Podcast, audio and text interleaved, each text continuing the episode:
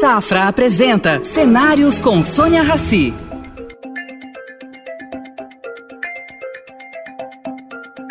Bem-vinda, Priscila. Bem-vinda ao programa Cenários. É um prazer recebê-la aqui e saber um pouco mais sobre educação nesse país. Vou começar com uma pergunta simples. Como é que funcionam as ONGs, como a Todos pela Educação, como o SEMPEC e outras, nesse, na ajuda à educação brasileira? Uhum, perfeito. Obrigada, Sônia, por fazer essa pergunta, porque eu acho que tem muita desinformação, muita fake news né, a respeito disso. É, olha, basicamente, a gente tem uma, um ecossistema hoje muito mais maduro de organizações sociais voltadas para a educação pública brasileira. É, eu estou há mais de 20 anos no terceiro setor da educação, então eu consegui acompanhar bastante dessa, dessa evolução. Hoje, essas organizações todas, elas trabalham de um jeito muito profissionalizado, olhando sempre para é, impulsionar a política pública, porque, para vocês terem uma ideia, hoje o setor é, público brasileiro investe em torno de 300 bilhões de reais em educação no país. Então, é, o trabalho estratégico dessas organizações todas tem que ser impulsionar a política pública, melhorar a qualidade da política pública, avaliar essas políticas todas, é, fazer sim um advocacy forte para que aquilo que não está sendo feito seja feito com melhor qualidade, passe a ser foco e prioridade dos governos. Então, essas organizações todas, hoje elas trabalham nesse sentido. O Todos para Educação, ele tem um sistema de financiamento bastante pulverizado, a gente tem hoje mais de 40 financiadores, nenhum financiador hoje é, responde por mais de 5% do total do que é o nosso orçamento, então isso dá para a gente uma independência. É proibido. É, a gente tem, é, a gente, é, no caso do Todos para Educação, tá? A gente tem uma regra interna, não é nada assim estatutário, mas a gente busca sempre pulverizar bastante esse investimento, porque aqui não tem assim um empresário que manda, uma empresa que manda. O que manda é o planejamento da equipe técnica do Todos para Educação. A gente tem um, um conselho deliberativo é, muito forte que trabalha em parceria com a gente para definir planos de longo prazo para a organização, porque educação pública é longo prazo, então você precisa também trabalhar aqui com um longo prazo, né? são sempre projetos com ciclos de três, quatro anos, para a gente poder fazer uma grande mudança, é, e o Todos tem essa independência para falar aquilo que precisa ser dito. Né? Então, a gente não tem rabo preso com partido, é, com nenhum governo, com nenhuma empresa, com nenhuma, nenhum interesse privado ou público. A gente só tem o, o único interesse, a nossa única missão é melhorar a qualidade da educação, porque senão a gente nunca vai ter um país, de, um país que garante saúde, cidadania, é, democracia, que, né, que é um grande tema, é, empregabilidade, é, crescimento econômico, com distribuição de renda. Então, assim, para ter esse país, a gente precisa levar a sério a educação e a gente sabe que a gente precisa, no Brasil, cada vez mais repetir isso, porque é muito fácil falar que educação é prioridade, todo mundo fala, todos os políticos falam. Muito difícil a gente ter um político que realmente é, dá prioridade, a devida prioridade para a educação. Então, o Todos, ele é um grupo de pressão mas ele também apoia tecnicamente com formulação de políticas públicas, com transparência, é, com muito diálogo com a escola, é, ligando as questões, as dores da escola pública com a gestão pública. Então, a gente faz muito essa ponte, sempre ajudando, mas também dizendo aquilo que precisa ser dito. Priscila, eu, enfim, desde que eu me conheço, eu entrei na escola, fala-se sobre educação no Brasil, que ela precisa melhorar, que, enfim, qualidade, quantidade. Primeiro, nós conseguimos expandir né, o ensino, que foi um, um, feito do governo Fernando Henrique, uh, e depois disso não conseguiu se melhorar a qualidade, e cada governo que entra, entra com um projeto novo. Uh, por que, que o país não tem um projeto de educação do Estado imutável. É uhum. possível uhum. uma coisa dessa? Sim, é. Bom, se me permite, assim, acho que tem aqui uma, um, uma informação importante, né? Porque existe uma percepção muito generalizada de que a educação não melhorou nas últimas décadas, que a gente está numa situação paralisada, que nada mudou, nada melhorou. E não é bem verdade, né? Você falou aqui algo que avançou bastante e que foi sim uma, pulverizador, na... né? Não, é, na, na, gestão do Paulo Renato, a gente teve sim um grande impulso para melhorar as taxas de matrícula, né, a entrada da, de uma grande parte, né, uma parcela enorme da população brasileira que não tinha acesso, sequer acesso à educação, agora está na escola pública. De fato, o, a nossa grande, assim, a grande missão do país é garantir que todos os alunos aprendam, e nisso a gente tem tido grandes dificuldades, mas não é verdade que o Brasil está estagnado. Vou dar aqui uma um número que eu acho que é importante. É, dez anos atrás, é, um pouco mais, né, em, 2000 e, e, em 2007, a gente tinha é, 28% das crianças com aprendizado adequado em língua portuguesa, tá? no final do quinto ano. 28%. Uh, 12 anos depois, a gente chegou a uma taxa de 62%. Então, a gente saiu de 28% para 62% e um pouco mais de uma década. Né? Quando a gente olha o que outros países fizeram, a gente não encontra paralelo. Né? Em menos, é, assim, em um pouco mais de uma década, você ter um salto tão grande de 28 para 62. Puxa, mas isso é no fundamental. Esse é um, desculpa, Priscila, te interromper, mas isso é um salto real? Ou flexibilizaram as regras, se flexibilizou regras para considerar quem é alfabetizado, quem não é, enfim? Não, não, essa é uma avaliação é, que é a Prova Brasil, é uma avaliação que, inclusive, começou na gestão do Paulo Renato, foi aperfeiçoada na gestão do Fernando, do Fernando Haddad, depois isso foi andando. É, a gente tem o INEP, que é uma, uma autarquia muito séria, que faz essas avaliações todas. É uma avaliação externa, é uma avaliação que os governos subnacionais não têm nenhum tipo de interferência, não tem como ter interferência. Os alunos fazem essas provas, né, que é o, o SAEB, e isso gera esse tipo de taxa. Então, eu posso te dizer assim, pré-pandemia, tá? Na pandemia a coisa ficou diferente, a gente inclusive se posicionou contra a forma como o governo Bolsonaro fez essas avaliações pós-pandemia. Mas até antes da pandemia, a gente pode dizer assim com toda a segurança que houve esse avanço, essa evolução na aprendizagem das crianças nesse no fundamental 1, né, que é o quinto ano. No Fundamental 2, a gente melhorou, melhorou menos, e no ensino médio, a gente está muito perto da estagnação. Aí sim, acho que a gente tem um problema enorme que é o ensino médio, por isso essa polêmica toda é, relativa ao novo ensino médio, à reforma do ensino médio, que é algo importante para a gente conseguir resultados melhores no país. Mas a gente tem hoje uma situação no Fundamental 1 que melhorou, melhorou fruto de políticas públicas bem desenhadas, bem implementadas, avaliadas, aperfeiçoadas, né? Então é isso que a gente precisa ter no país. Só um minuto aqui também. Claro. É, foram é, é, melhor avaliadas, enfim, o sistema avançou quando tivemos um ministro, Paulo Renato, professor, Fernando Haddad, professor, Fernando Henrique começou o movimento professor, mas não uma, uma consciência implantada da importância do ensino. Né? Eu acho que avançou, mas eu, eu não vejo a, a continuidade. Cada um que, que assume resolve fazer alguma coisa diferente. E isso que eu estava te perguntando, é, seria possível ter um programa de Estado?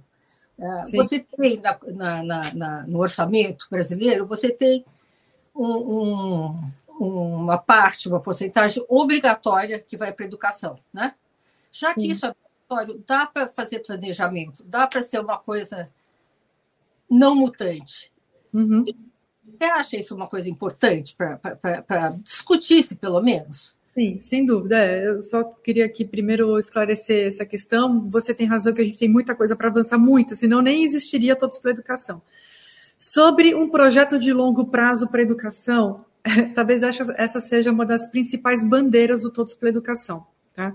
É, não tem como a gente ter um resultado duradouro e que realmente mude o patamar da qualidade da educação se não houver a, uma certa obsessão, vou usar até essa palavra forte, uma certa obsessão por um projeto de Estado que seja é, que atravesse vários governos, que independentemente do governo que ganhar a eleição, porque isso é parte da, da, da, democracia, certo? A gente quer viver numa democracia, então a alternância de grupos políticos é algo que vai acontecer, tem que acontecer.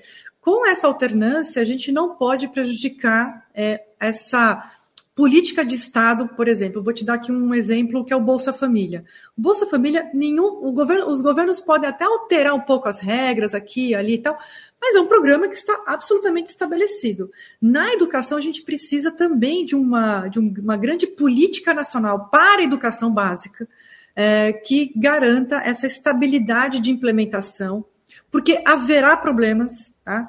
É, sempre em qualquer política de larguíssima escala, a gente vai encontrar problemas, então é importante que haja essa, esse compromisso de longo prazo para que essa política seja avaliada, aperfeiçoada e que a gente não tenha esse movimento que é recorrente no Brasil de a cada governo é, a gente joga a banheira, a água, o bebê, tudo fora, porque agora a gente vai reiniciar é, toda a política nacional, toda a política para a educação pública brasileira.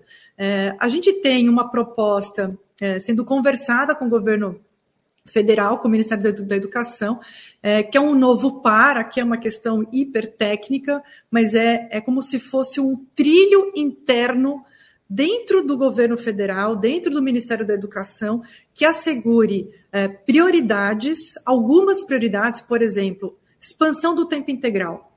A gente tem sempre que lembrar que a, a escola de tempo parcial é uma escola muito, é uma jabuticaba brasileira.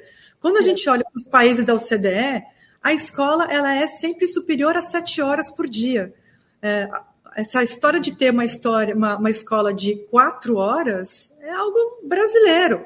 A gente tem que acabar com a escola de quatro horas, a gente tem que ter, é, claro que gradativo, né? Porque não dá para a gente mudar isso do dia para a noite, mas gradativamente, progressivamente e sempre de forma acelerada, é, aumentar a oferta de escola de tempo integral no país. Essa é uma das políticas que tem que estar nesse trilho de longo prazo, independentemente do governo que é eleito.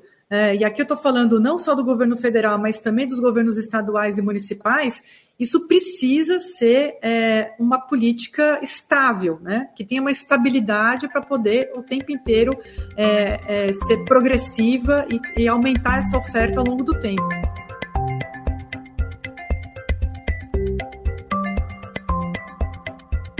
Qual a ideia dos Todos pela Educação em promover uma política estável, independente de qual política, mas que ela seja estável? Vocês uhum. têm movimentado, enfim, uh, você trabalha no setor há 20 anos, né? Uh, quando é que as pessoas começaram a se movimentar nesse sentido? Uhum. É, a, a, proposta que a gente vem defendendo e, e, muito diálogo com o Ministério da Educação, que é esse novo par, por que, que é um novo par? Enfim, pode até mudar o nome, né, não importa o nome que tenha, é, já existe uma política que é, garante uma interlocução e colaborativa entre governo federal com estados e municípios, que é o PAR, que é o Plano de Ações Articuladas. É importante aí. Surgiu quando? Isso aí surgiu em 2007. É uma política que começou com o Fernando Haddad, é, que é uma política que entende o seguinte: olha, no campo da educação básica, não existe projeto, política, programa que tenha é, a possibilidade de, de impacto que a gente precisa no país federal que não seja feito em colaboração com estados e municípios. Acho que para quem está aqui nos assistindo e depois vai, vai ver essa entrevista, é importante o seguinte: entender que é, os municípios são responsáveis pela educação infantil, pelo Fundamental 1 e é, em colaboração, né, dividindo a responsabilidade com os estados do, do Fundamental 2. Os estados são responsáveis pelo Fundamental 2 e pelo ensino médio. Portanto, toda a educação básica ela é responsável, ela tem como responsáveis os municípios os estados. Se o governo federal quer fazer algo a respeito da educação básica e também é sua atribuição fazer isso, também é sua responsabilidade, ele tem que fazer sempre em colaboração com estados e municípios que estão fazendo a gestão das redes escolares de educação infantil, Fundamental 1, Fundamental 2 ou ensino médio. O PAR, ele é justamente uma política que atribui políticas prioritárias, então o que, que o governo federal vai fazer em colaboração com estados e municípios, atribui metas de resultados, é, financiamento, então qual que é, o, qual que é a, o apoio financeiro que o governo federal vai dar por meio né, da sua capacidade de indução para que determinadas políticas avancem. Então, por exemplo, vou usar aqui o exemplo da educação integral, que eu já dei aqui. O governo federal ele precisa é, ter uma, uma política de indução apoiando financeiramente estados e municípios para expansão dessas escolas em tempo integral. Só que dentro de uma esteira de longo prazo, né, que é o PAR. É, e também apoio técnico, especialmente para, para as redes estaduais e municipais que têm tido uma dificuldade maior em conseguir maiores resultados. Então, essa é a ideia do PAR. O que a gente tem conversado com o governo federal, inclusive com uma proposta que a gente vem trabalhando tecnicamente, né, porque é uma arquitetura uh, cheia de nuances, ela é muito complexa, é um, é um trilho que tenha uh, metas mais claras, que esse recurso seja aplicado depois, avaliado o seu impacto lá na ponta, que a gente consiga focalizar melhor o apoio técnico que o governo federal e também o apoio financeiro que o governo federal tem que dar a, a alguns estados e alguns municípios, e que o FNDE, que é a é o órgão que cuida dessa transferência de recursos, não seja um balcão de negócios, né? Que aqueles uh, governadores ou prefeitos que têm uma relação política melhor ou tenham é, um, um, um, deputado ou um senador que vai lá junto para poder liberar verba, que isso acabe no país, que foi a realidade no governo Bolsonaro. O FNDE, no governo Bolsonaro, virou um grande balcão de negócios, é, um balcão de troca de favores. Só para você ter uma ideia, Sônia, no, esse mesmo par no governo federal, no governo Bolsonaro, é, 92% da é, linha orçamentária, infraestrutura, que é para reforma de escolas, construção de quadros, etc., era proveniente de orçamento secreto, para você ter uma ideia de como que isso era assim danoso para a educação pública brasileira, porque ninguém tinha como controlar esse gasto, não, não tinha transparência, e era um gasto que era efetuado pelos municípios, então o, próprio Estadão deu muito essa notícia do, da compra de ônibus escolares, né, é, superfaturados, por quê? Porque era dinheiro de orçamento secreto via FNDE, que é um órgão uh, é, é, subordinado, né, que, que, é subordinado ao Ministério da Educação. Então a gente teve uma lambança total. Não, isso não aconteceu. Esse balcão de negócios nunca aconteceu antes. Não, ele teve um momento, é, o próprio Fernando Haddad, quando o depois acabou sendo ministro Henrique Paim, quando o Henrique Paim foi uh, o presidente do FNDE, ele acabou com isso e o PAR ele foi muito com esse sentido. Na nossa visão, dá para ir muito além, porque não é apenas, é, quer dizer, a gente não pode ter como ambição ter uma política pública que não seja corrupta. Não ser corrupta é o mínimo, né? É aquilo que a gente espera da gestão pública. O que a gente, o que a gente tem que esperar da, da gestão pública são resultados. É o aluno aprendendo mais, é o aluno, é o aluno numa escola segura, que não tem ataques, é um, aluno, é um aluno que estude, estude numa escola com professores bem formados.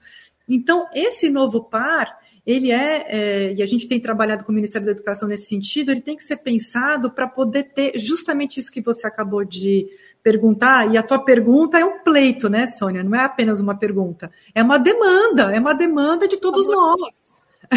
Pelo amor de Deus, a gente precisa ter uma política de Estado para a educação básica pública brasileira que não seja é, retalhada a cada, a cada governo novo que entra e que estipule prioridades com metas de atingimento de resultados, com apoio técnico e financeiro a partir desses resultados. Quer dizer, a gente não pode jogar dinheiro de helicóptero, esse dinheiro precisa ser avaliado o seu, o seu impacto, ah, até para ter um incentivo para que gestões estaduais e municipais melhorem a sua gestão.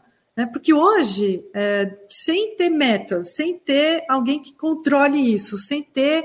É, quer dizer, se você tem um padrinho forte no governo, você consegue recursos, que era como era na, no governo é, do Bolsonaro. Você, quer dizer, o incentivo era muito mais pela influência política do que realmente garantindo que o aluno aprenda mais e tenha uma experiência escolar melhor. Priscila, deixa eu então fazer uma, um reverso. Enfim, a, a educação no país, pelo pouco que eu sei, você me corrige se eu estiver errado, ela sempre foi uma política centralizada. Uh, nos Estados Unidos, por exemplo, cada estado faz a sua, né? Tem X e cada um que se vire. Município também tem liberdade. Você acha que um país com as dimensões do Brasil consegue fazer uma política pública educacional centralizada desse jeito? Uhum. É, na verdade, a gente tem bastante centralização, e essa é uma das questões que a gente precisa resolver na educação pública brasileira, porque muitos municípios, estados, têm uma fragilidade é, inerente. Vamos pegar municípios, municípios muito pequenos, municípios que têm um corpo técnico insuficiente para poder conduzir uma política pública é, com o padrão que a gente precisa no país. Então, o governo federal ele precisaria ajudar até mais esses municípios. Tá? É, infelizmente, a gente tem uma realidade municipal em que o secretário de, o secretário de Fazenda, de Finanças, aquele que controla o orçamento, é que faz a política educacional, porque ela simplesmente ele que comanda o cheque que vai ser assinado ou não, né? Aquele pagamento que vai ser assinado ou não. E o, e o, o secretário municipal muitas vezes não apita nada naquela gestão municipal, porque ele é absolutamente voltado a gastos, né? a, a, a compra de insumos, aquilo que vai ser investido ou não. Então, voltando para a tua pergunta anterior, o que a gente precisa, na verdade, é uma visão nacional que é diferente de uma visão federal. Tá? Não é do governo federal, é uma visão nacional da educação, com prioridades que, independentemente da, da, do nível da, da, da gestão, se é municipal, se é estadual, se é federal, aquela prioridade ela vai ser é, aquilo que vai ocupar a energia, o tempo da Secretaria Estadual, Municipal de Educação e do Ministério. É, claro que como a gente tem um país federativo em que os entes federativos eles têm a sua independência e pela nossa Constituição Federal é, não existe uma hierarquia, né? O governo federal não é mais importante do que estados e municípios. Os três entes da federação têm a sua importância, então tem a sua independência, tem a sua autonomia. Mas autonomia não pode ser é, não pode significar é, um desarranjo total e que o município ele simplesmente faz o que quer é, e comanda aquele, aquele município e faz uma gestão completamente apartada daquilo que tem que ser um projeto nacional. Então eu volto para a tua pergunta anterior, Sônia. A gente precisa ter uma política nacional para a primeira, para a educação básica, que guie, não é comandar, mas que guie a gestão nos estados e nos municípios para que a gente não fique tendo esses soluços e que não chegue a essa mudança de patamar que a gente precisa.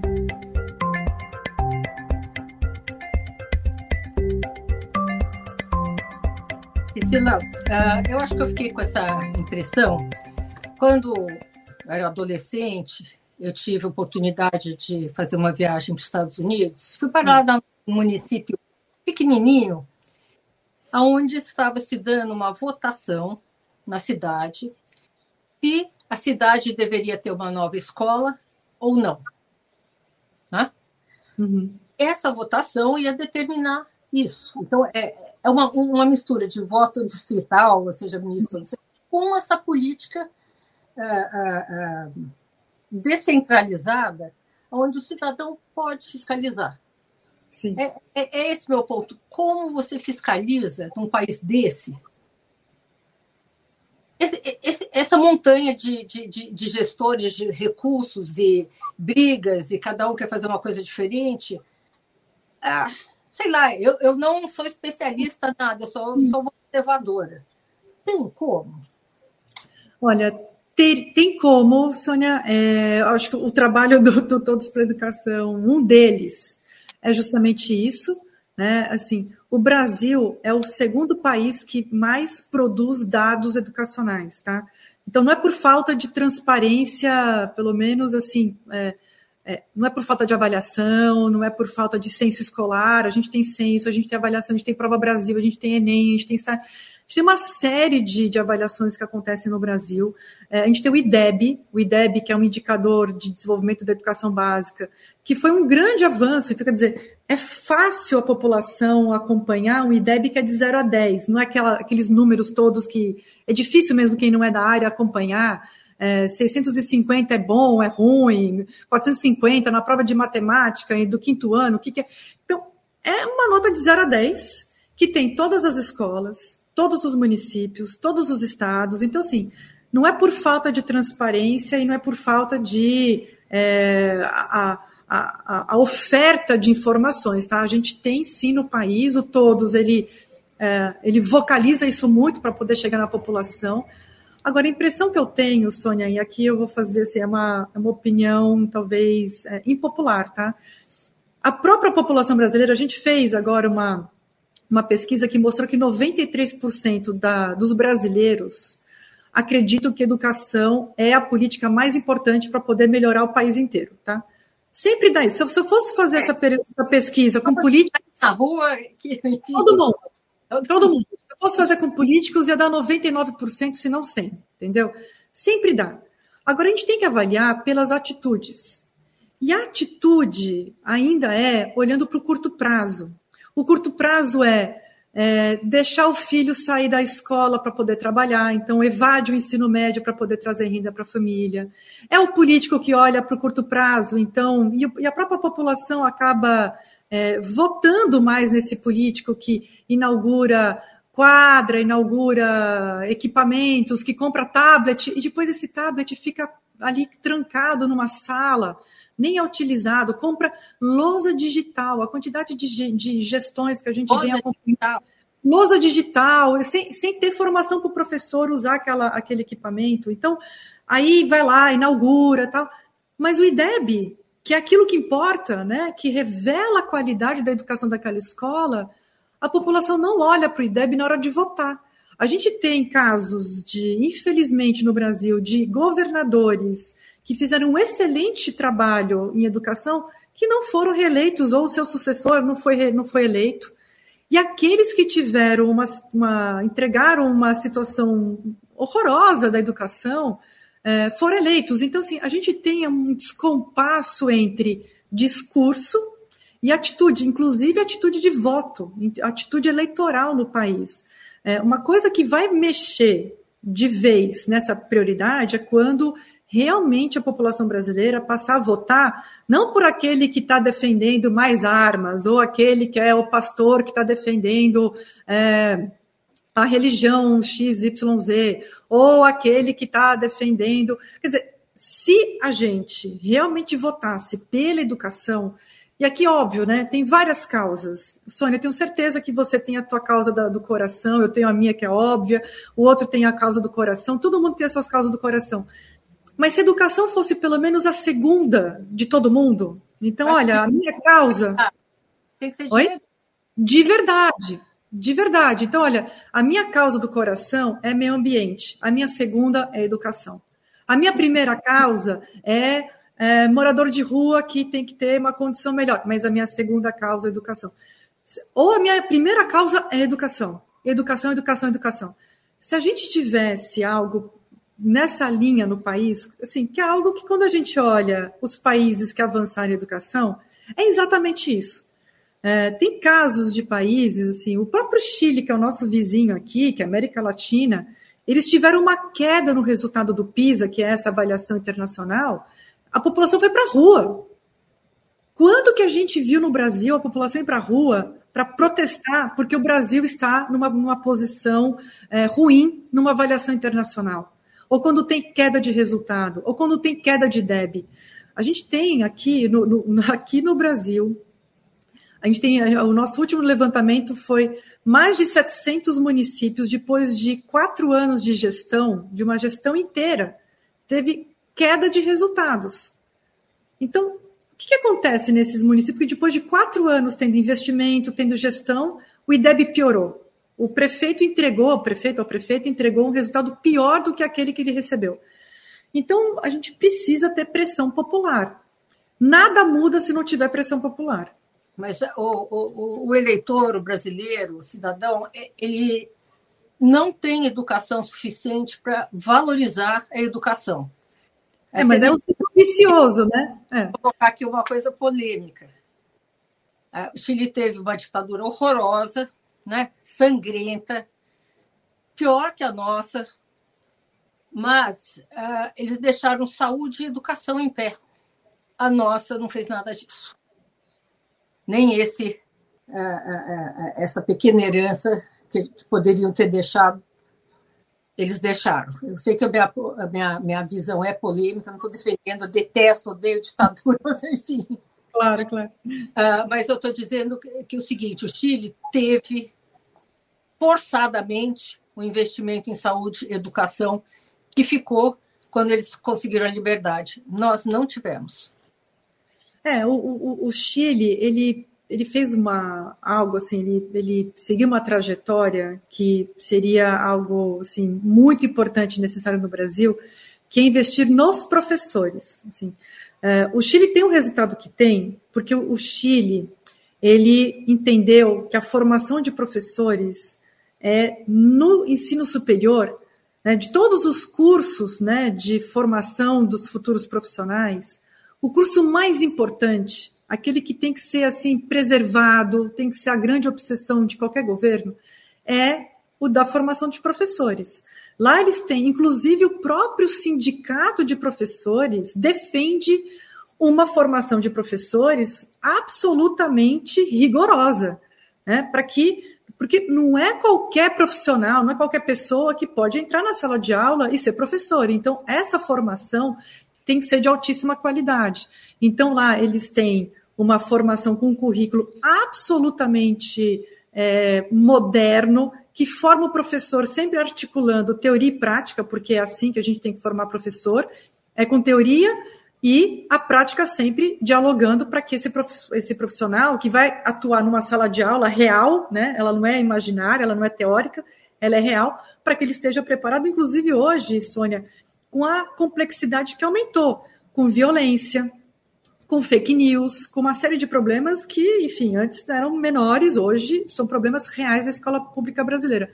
O Chile enfrentou isso. O Chile enfrentou algo que a gente também precisa enfrentar no Brasil, que é a avaliação desses cursos. E que cursos que não têm qualidade precisam ser fechados. Sônia, 62% hoje dos futuros professores estão sendo formados à distância no Brasil. Então, hoje, tanto, e aqui, ó, é lobby também de universidades privadas, tá? Aqui é uma outra opinião impopular. As universidades privadas estão formando os futuros professores à distância, com PDF, fazendo um teste no sábado. Quer dizer, é uma universidade que é, está ganhando muito dinheiro, porque quase não tem custo você ofertar um curso uh, remoto. A universidade ganha dinheiro, e forma o futuro professor que vai entrar em sala de aula sem o preparo para uma atividade que é absolutamente complexa. É muito complexo você ser professor e garantir que todos os seus alunos aprendam.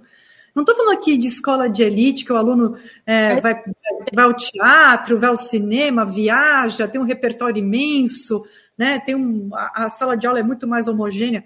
Eu estou falando de escola pública, que o aluno vem com um repertório muito mais baixo, tem problemas muito sérios enfrentados pela sua família, muitas vezes chegam com fome na, na, na escola, tem uma, uma desigualdade dentro da própria sala de aula muito grande, de alunos que não aprenderam nada, para alunos que já aprenderam. Então, quer dizer, você ser professor de escola pública é uma das atividades mais complexas que existe. E pouco e gente... valorizado. valorizado. Pouco valorizado, e a pouca valorização começa na autorização que é, o governo federal dá para a oferta de, de cursos online, remotos, educação à distância, EAD. Então, quer dizer, nenhum país sério é, permitiria algo assim. É, então, eu só estou marcando aqui uma diferença enorme entre o Chile e o Brasil, que explica o, o Chile ser o país que tem o melhor resultado educacional é, na América Latina, Olha, e lá no Chile, eles estão ali se comparando com Finlândia, com Coreia do Sul, eles não estão satisfeitos, não. É, aqui no Brasil, a gente permite que professor seja formado por EAD, com ensino à distância, é, que esse professor receba pouca valorização social, que ele não seja apoiado depois quando ele está na escola. Agora, isso tudo parte de uma um, com um novo contrato social que tem que ser firmado entre a sociedade e os governos, e dizer o seguinte: olha, educação é prioridade, formação de professores é prioridade, não pode ter escola de quatro, cinco horas, tem que ser educação integral, a gente tem que levar a sério. Senão a gente está meio que assim, fazendo de conta, né, que é o pacto de mediocridade. É, você, a família não cobra, o aluno não cobra, ninguém cobra, e a gente vai tocando o barco desse, dessa forma muito medíocre.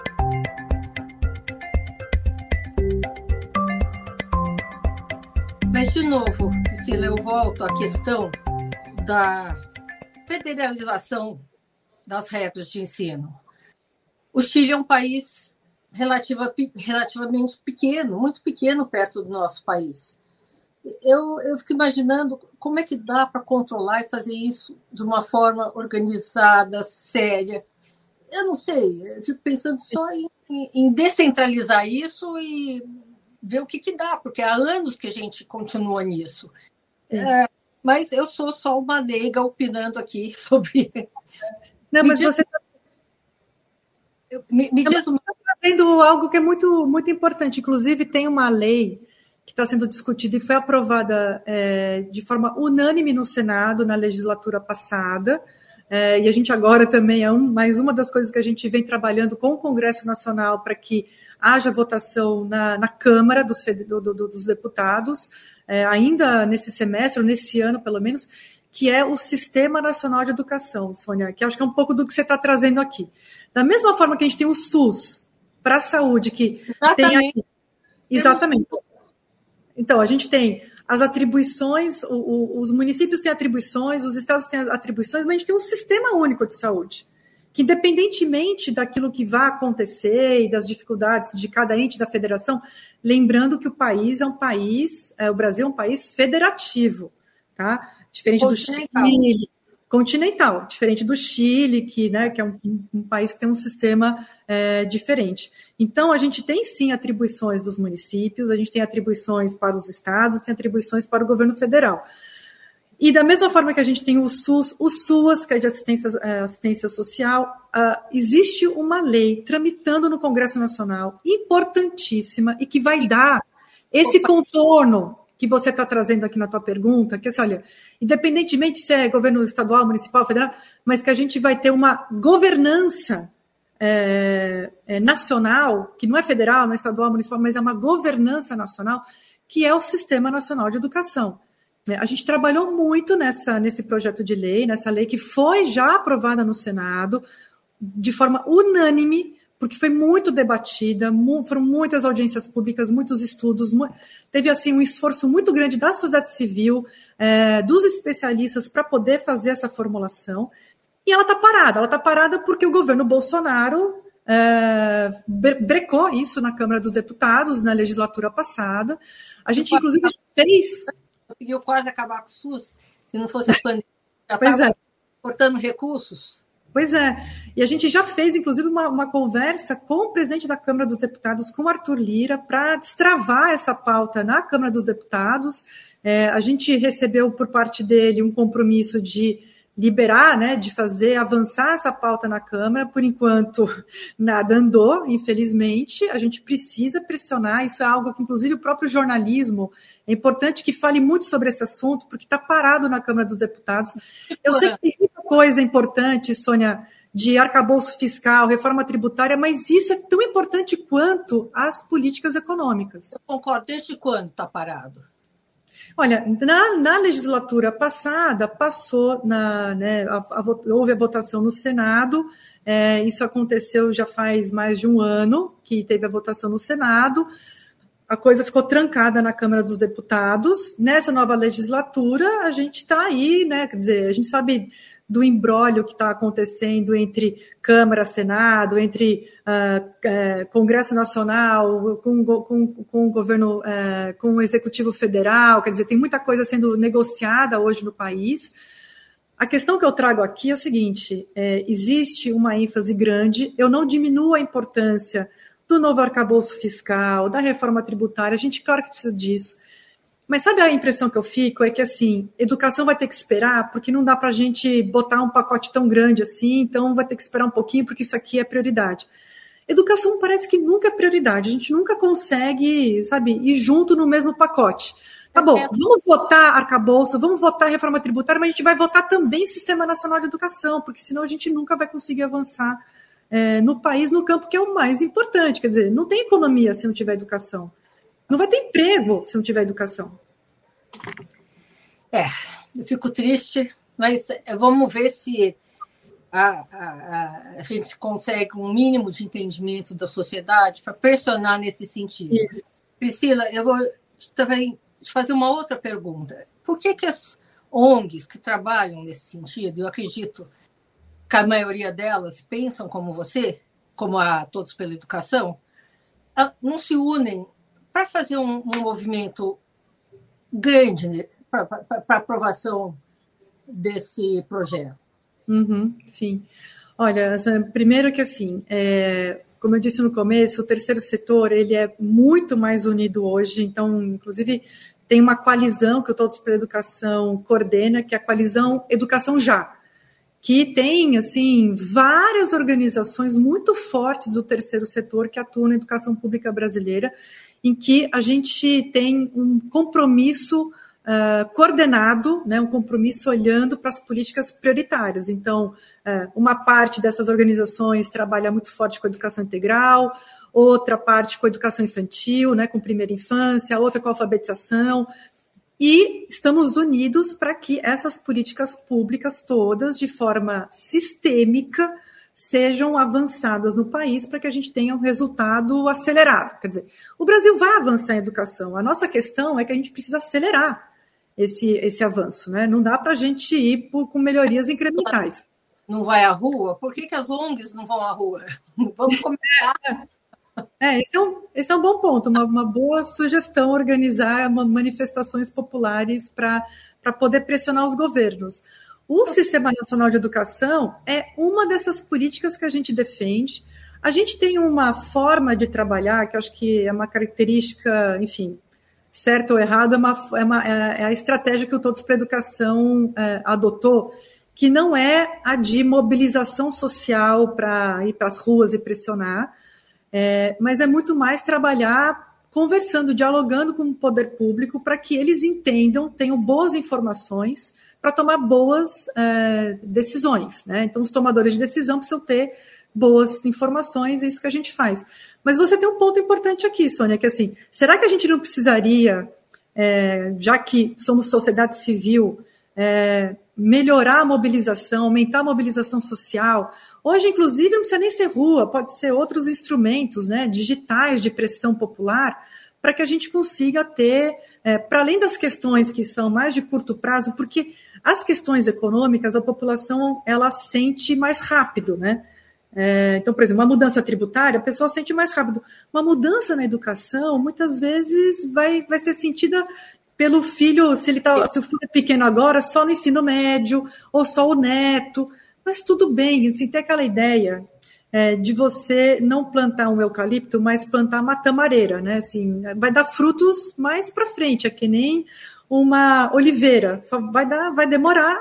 Público, pressionar o poder público, se o poder público é um poder público foi eleito e seu eleitor não está pressionando, ele é, é, mais complicado, né? Então você tem que ter Bom, enfim. Mas Olha, você tem razão, Sônia. Eu estourei, razão. eu estourei bem o tempo aqui, vão me matar. tá Olha, quero agradecer você pela sua participação, pela sua aula que você deu aqui para gente. E gostaria de tê-la outras vezes conosco depois que esse projeto passar, que vai tá passar. Não, fica assim, a gente está super à disposição. Sônia, você é uma batalhadora da causa que eu sei. Você sempre fala de educação, está sempre colocando essa pauta nas suas entrevistas, nas, na, nas suas matérias. Então, assim, queria te agradecer mesmo. A gente precisa de mais pessoas que entendem que é o seguinte, olha, você não precisa trabalhar numa ONG, não precisa ser uma pessoa é, que tenha a sua atividade ligada à educação mas você, cada um, todo mundo, jornalista, é, empresário, é, seja lá qual for a sua atividade, às vezes a pessoa ela tem muitos seguidores na rede social, tem poucos seguidores na rede social. Se cada um falar sobre educação, pressionar, falar que tem que ser prioridade, o político sente. O político segue a pressão popular. Então, a gente precisa aumentar isso no país. Então, quero te agradecer, Sônia, pelo espaço e por todos esses anos que, você, que eu sei que você vem batalhando pela educação também. Obrigada. Obrigada a você, Priscila. Namastê, tá? Até a próxima. Até a próxima. Oferecimento Safra. O Safra te convida a pensar. E daqui para frente? Estar onde se sente seguro, onde valores importam. Esse é um bom lugar daqui para frente. Daqui para frente, repense seus investimentos e conte com os especialistas do Safra. Abra sua conta e invista Safra. Saiba mais em safra.com.br.